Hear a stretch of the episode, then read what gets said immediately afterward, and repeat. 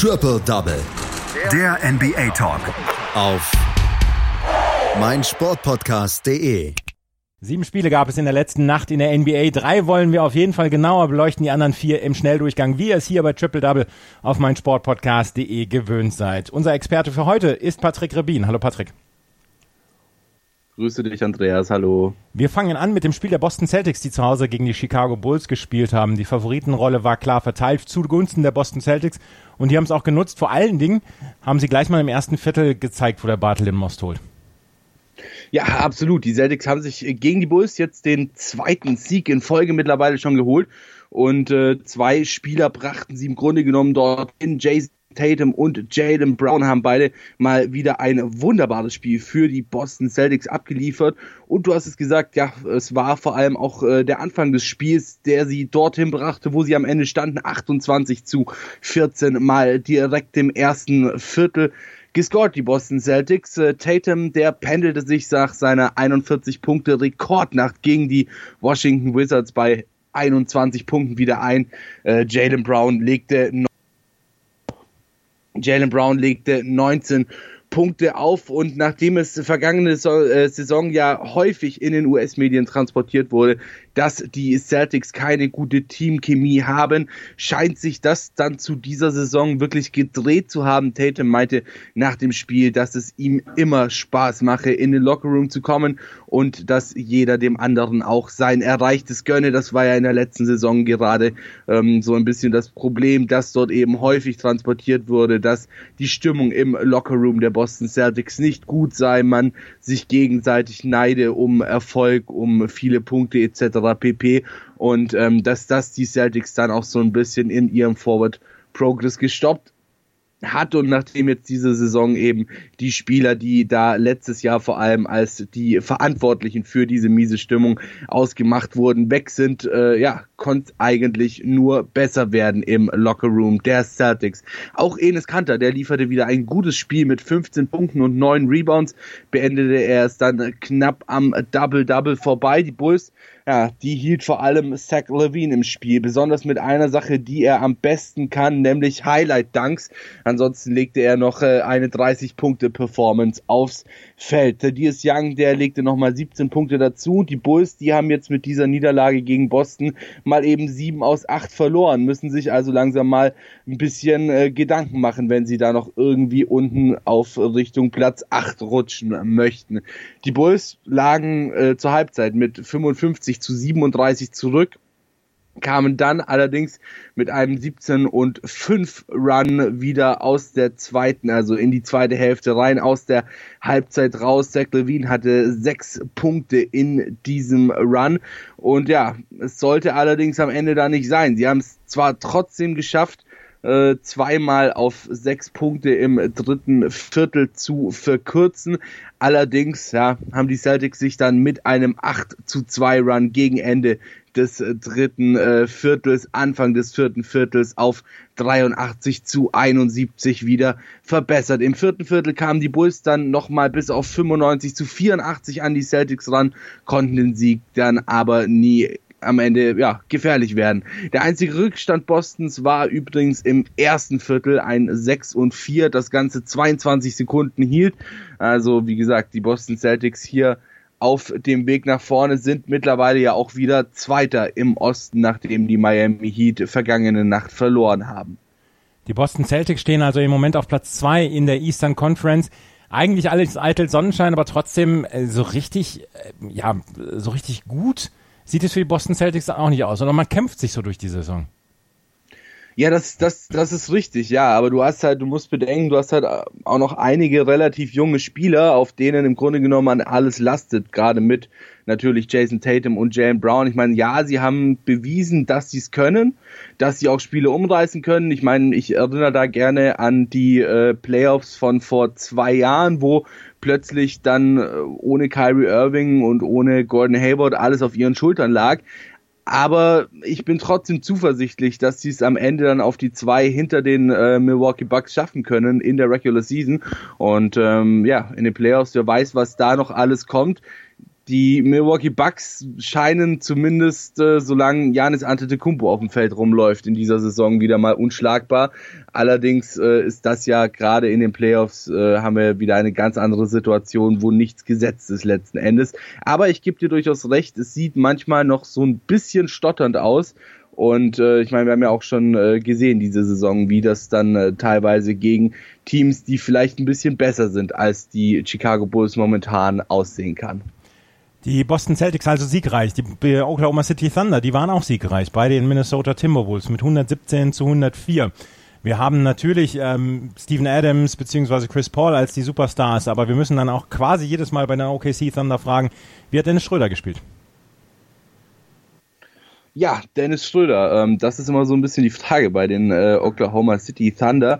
Äh, er hat ja wirklich so seine Spiele, in denen er ordentlich was auflegt und dann hat er wieder Spiele, in denen fast gar nichts bei ihm geht. Jetzt in diesem Spiel hatte er 29 Minuten, in diesen 29 Minuten 14 Punkte, drei Rebounds und einen Assist. Allerdings machte einer ihm diese Nacht so ein bisschen kaputt, ja, indem er wirklich äh, alles überstrahlte bei den Oklahoma City Thunder. Shai Gilgis Alexander äh, führte die Thunder mit seinem ersten Triple-Double zum Sieg gegen die Minnesota Timberwolves.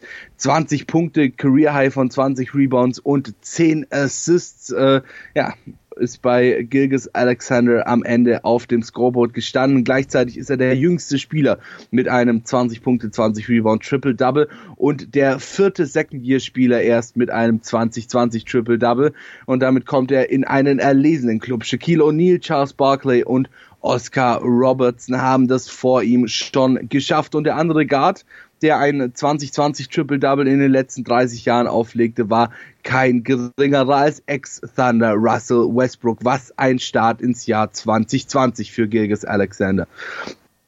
Ordentlich an dem Sieg war Danilo Gallinari. Er legte 30 Punkte auf die Thunder haben äh, mit diesem Sieg jetzt 12 aus 15 insgesamt und 6 aus 7 auswärts gewonnen, sind also momentan wirklich äh, auf einem sehr, sehr guten Weg. Und das, obwohl man sich ja ähm, vor der Saison beziehungsweise am Anfang der Saison gefragt hatte, wo das am Ende hingehen soll für die Oklahoma City Thunder, sind momentan nur in Anführungszeichen siebter im Westen, der allerdings ja wirklich stark ist, sind damit 23 und 17 werden damit ähm, im Osten wahrscheinlich auf Platz 6 sogar. Also wie gesagt, die Oklahoma City Thunder schauen da wirklich gut aus bisher. Die Thunder führten zur Halbzeit mit 63 zu 60, gingen dann im dritten Viertel aber auf mehrere Runs, holten sich mit einem 11 und 2 sowie einem 10 und 3 dann eine 18 Punkte Führung in diesem dritten Viertel und bei den, Tim bei den Timberwolves, da läuft's nicht so ganz an. Shabazz Napier, bester Spieler mit 16 Punkten. Rookie Jared Culver legte 14 auf und ja, von der Tabellenplatzierung sieht das momentan nicht so ganz so gut aus bei Minnesota. 12., 15 und ähm, 24 Niederlagen. Also da ist noch einiges an Luft nach oben. Beide Teams traten ordentlich dezimiert an zu diesem Spiel. Bei den Thunder fehlte Nerlens äh, Noel, Andrew Robertson. Die ersten 15 Minuten mussten sie auch noch auf Chris Paul verzichten. Und die Timberwolves mussten nun schon das 14. Spiel in Folge auf Carl Anthony Towns sowie das 25. Spiel in Folge auf Jake Lyman verzichten. Äh, Andrew Wiggins, der hatte 10 Punkte in der ersten Halbzeit, war dann aber ohne Score in der zweiten Halbzeit, 4 aus 6 in der ersten Halbzeit, 0 aus 6 in der zweiten Halbzeit. Und genau das ist auch, was die Timberwolves äh, sich mal so ein bisschen anschauen sollten. Sie müssten einfach konstanter werden, gerade auch was das Scoring von Spielern wie Andrew Wiggins angeht. Die Oklahoma City Thunder bleiben also in der Western Conference auf Platz 7, haben acht der letzten zehn Spiele gewonnen. Ich werde jetzt nicht mehr danach fragen, wie es für die Oklahoma City Thunder aussieht weiter in der Saison, weil wir haben drei Experten, drei verschiedene Meinungen zu den OKC Thunder. Es ist eine sehr, sehr spannende Franchise derzeit und wir können und gespannt sein, wie es dann Richtung ähm, Trade Deadline dann auch werden wird für OKC. Wir haben noch ein Spiel, um das wir uns ein bisschen genauer kümmern wollen. Es ist das Aufeinandertreffen von ähm, LeBron James und seiner alten Liebe, den Cleveland Cavaliers gewesen. Aber die Lakers haben nicht viel Aufhebens darum gemacht, haben das Spiel vor allen Dingen in der zweiten Halbzeit weggezogen, 128 zu 99. Ja, und äh, LeBron James, du hast ihn erwähnt, war dabei mal wieder fast auf sich alleine gestellt. Nutze das Ganze auch für 31 Punkte, von denen er allein 23 in der zweiten Halbzeit erzielte.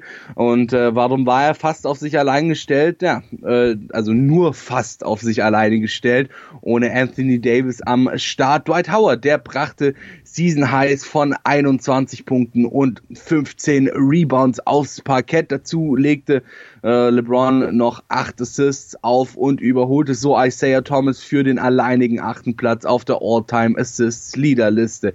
Damit hat er jetzt äh, insgesamt 9062 Assists in seiner Karriere äh, gemacht und ist momentan auch äh, tatsächlich NBA Leader, was die Assists angeht, mit einem Karrierebestwert von 10,7 Assists pro Spiel. Die Lakers, die mussten nun bereits das dritte Spiel in Folge auf Anthony Davis verzichten, der immer noch mit einer Rückenverletzung auf sich warten lässt. Und Cleveland, du hast es schon gesagt, die alte Liebe. Cleveland scheint für LeBron James auch immer ein ganz guter Ort für Punkte zu sein. Nicht nur als Mitglied des äh, Teams der Cleveland Cavaliers, sondern auch gerade wenn er gegen die Cavs spielt er steht jetzt nach seiner zweiten Flucht aus Cleveland bei 2 und 0 gegen die Cavaliers. Beim letzten Mal waren es 32 Punkte und 14 Rebounds. Im November 2018 war er dann in der letzten Saison und auch teilweise in dieser Saison ordentlich verletzt. Deswegen hat er bisher nur zwei Spiele seitdem gegen Cleveland gemacht, aber beide, wie gesagt, sahen sehr, sehr gut aus. Bei den Cavaliers waren es vor allem Tristan Thompson mit 17 Punkten und 10 Rebounds sowie Colin Sexton und Darius Garland mit jeweils 16 Punkten, die sich gegen die drohende Niederlage so ein bisschen zumindest gewehrt hatten. Dwight Howard hatte, nachdem er kürzlich seinen ersten Karrieredreier im immerhin 16. Jahr NBA hatte, vergangene Nacht bereits Nummer 9 am Start. So langsam wird's bei Dwight Howard. Äh, mal gucken, äh, wie lange er braucht für seine ersten 20 Karrieredreier. Anthony Davis ist wohl nach seinem Sturz vergangene Woche kurz vorm Comeback hatte sich dabei ja am Rücken verletzt, kam da unterm Korb so ein bisschen blöd zum Fall, äh, wurde unterm Korb geblockt und äh, fiel dadurch so ein bisschen aufs Steißbein. Ähm, wie gesagt, äh, ist kurz vor seinem Return, aber letzte Nacht gab es dann schon die nächste schlechte Nachricht für die LA Lakers, nachdem Rajon Rondo sich den Finger gebrochen hat. Die LA Lakers also weiterhin ja, suchen ein bisschen ihresgleichen dann auch in der Liga 33 zu 7. Sie haben ihr Pardon, die Milwaukee Bucks in der Eastern Conference, die mit 35 und 6 noch ein bisschen besser stehen. Aber in der Western Conference sollte es nicht nochmal wieder so eine vier Spiele Niederlagenserie geben, sollten die Lakers jetzt erstmal relativ safe sein im Moment, oder? Ja, an und für sich schon. Also wie gesagt, wir haben ja, ähm, du hast es schon gesagt, in beiden Conferences eigentlich den jeweiligen Conference Prim äh, Primus, der ganz oben steht. Die Lakers haben immerhin mittlerweile auch schon fünfeinhalb Spiele auf die äh, Denver Nuggets und die Utah Jazz an zwei und drei Abstand. Also, äh, wie du schon gesagt hast, sollten da jetzt nicht irgendwie vier, fünf Niederlagen in Folge kommen und natürlich dann im Umkehrschluss daran auch Denver und Utah, beziehungsweise, ja gut, die Rockets und die Clippers kannst du da auch noch mit reinrechnen mit sechs Punkten, äh, mit, mit sechs Spielen Unterschied äh, zu den Lakers alles gewinnen. Ähm, dann sollten sie da relativ safe sein auf dem ersten Platz, haben sich da erstmal einen schönen äh, Vorsprung herausgearbeitet, sind ligaweit gesehen nur auf Platz zwei hinter den Milwaukee Bucks. Aber ja, mein Gott, ich meine, im Endeffekt wollen alle Teams unter die ersten acht kommen. In den Playoffs werden dann die Karten wieder so ein bisschen neu gemischt. Und ähm, ich meine, wir sehen ja auch, äh, wie schnell Verletzungen alles ändern können. Haben wir vor allem auch letzte Saison gesehen, als äh, LeBron James dann eben draußen war, wie schnell es dann bergab ging für die Lakers. Und äh, auch in dieser Saison ja teilweise schon wieder, wenn LeBron James draußen war, lief es zwar besser als in der letzten Saison, aber definitiv nicht so, wie man es sich vielleicht erhofft hat mit einem äh, ja, Dwight Howard, mit einem Anthony Davis vorne drinnen. Also ähm, das, das Primärziel für die Lakers ist, dass sie mit einem gesunden LeBron James die Playoffs erreichen. Und äh, ich, ja, ich denke mal, dann ist äh, so ein bisschen Sky's the Limit für die äh, Lakers angesagt. Denn an sich würde ich mal behaupten, dass zumindest nach dem momentanen Stand der Dinge die Lakers und auch die Bucks keiner so wirklich stoppen kann. Die anderen vier Spiele im Schnelldurchgang, die New Orleans Pelicans gewinnen nach Verlängerung mit 117 zu 110 bei den Detroit Pistons. Jaleel Okafor mit 25 Punkten und 14 Rebounds für die Pelicans mit einem wirklichen Sahneabend. Die Philadelphia 76ers verlieren bei den Indiana Pacers mit 95 zu 101.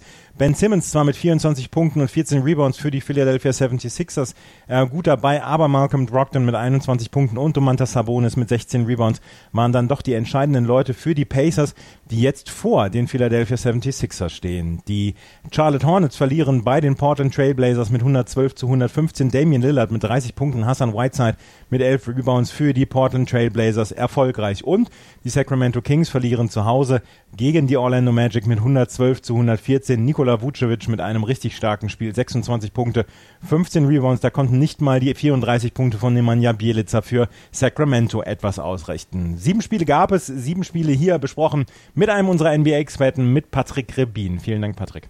Sehr gerne. Die komplette Welt des Sports. Wann Und wo du willst. Willkommen bei meinsportpodcast.de.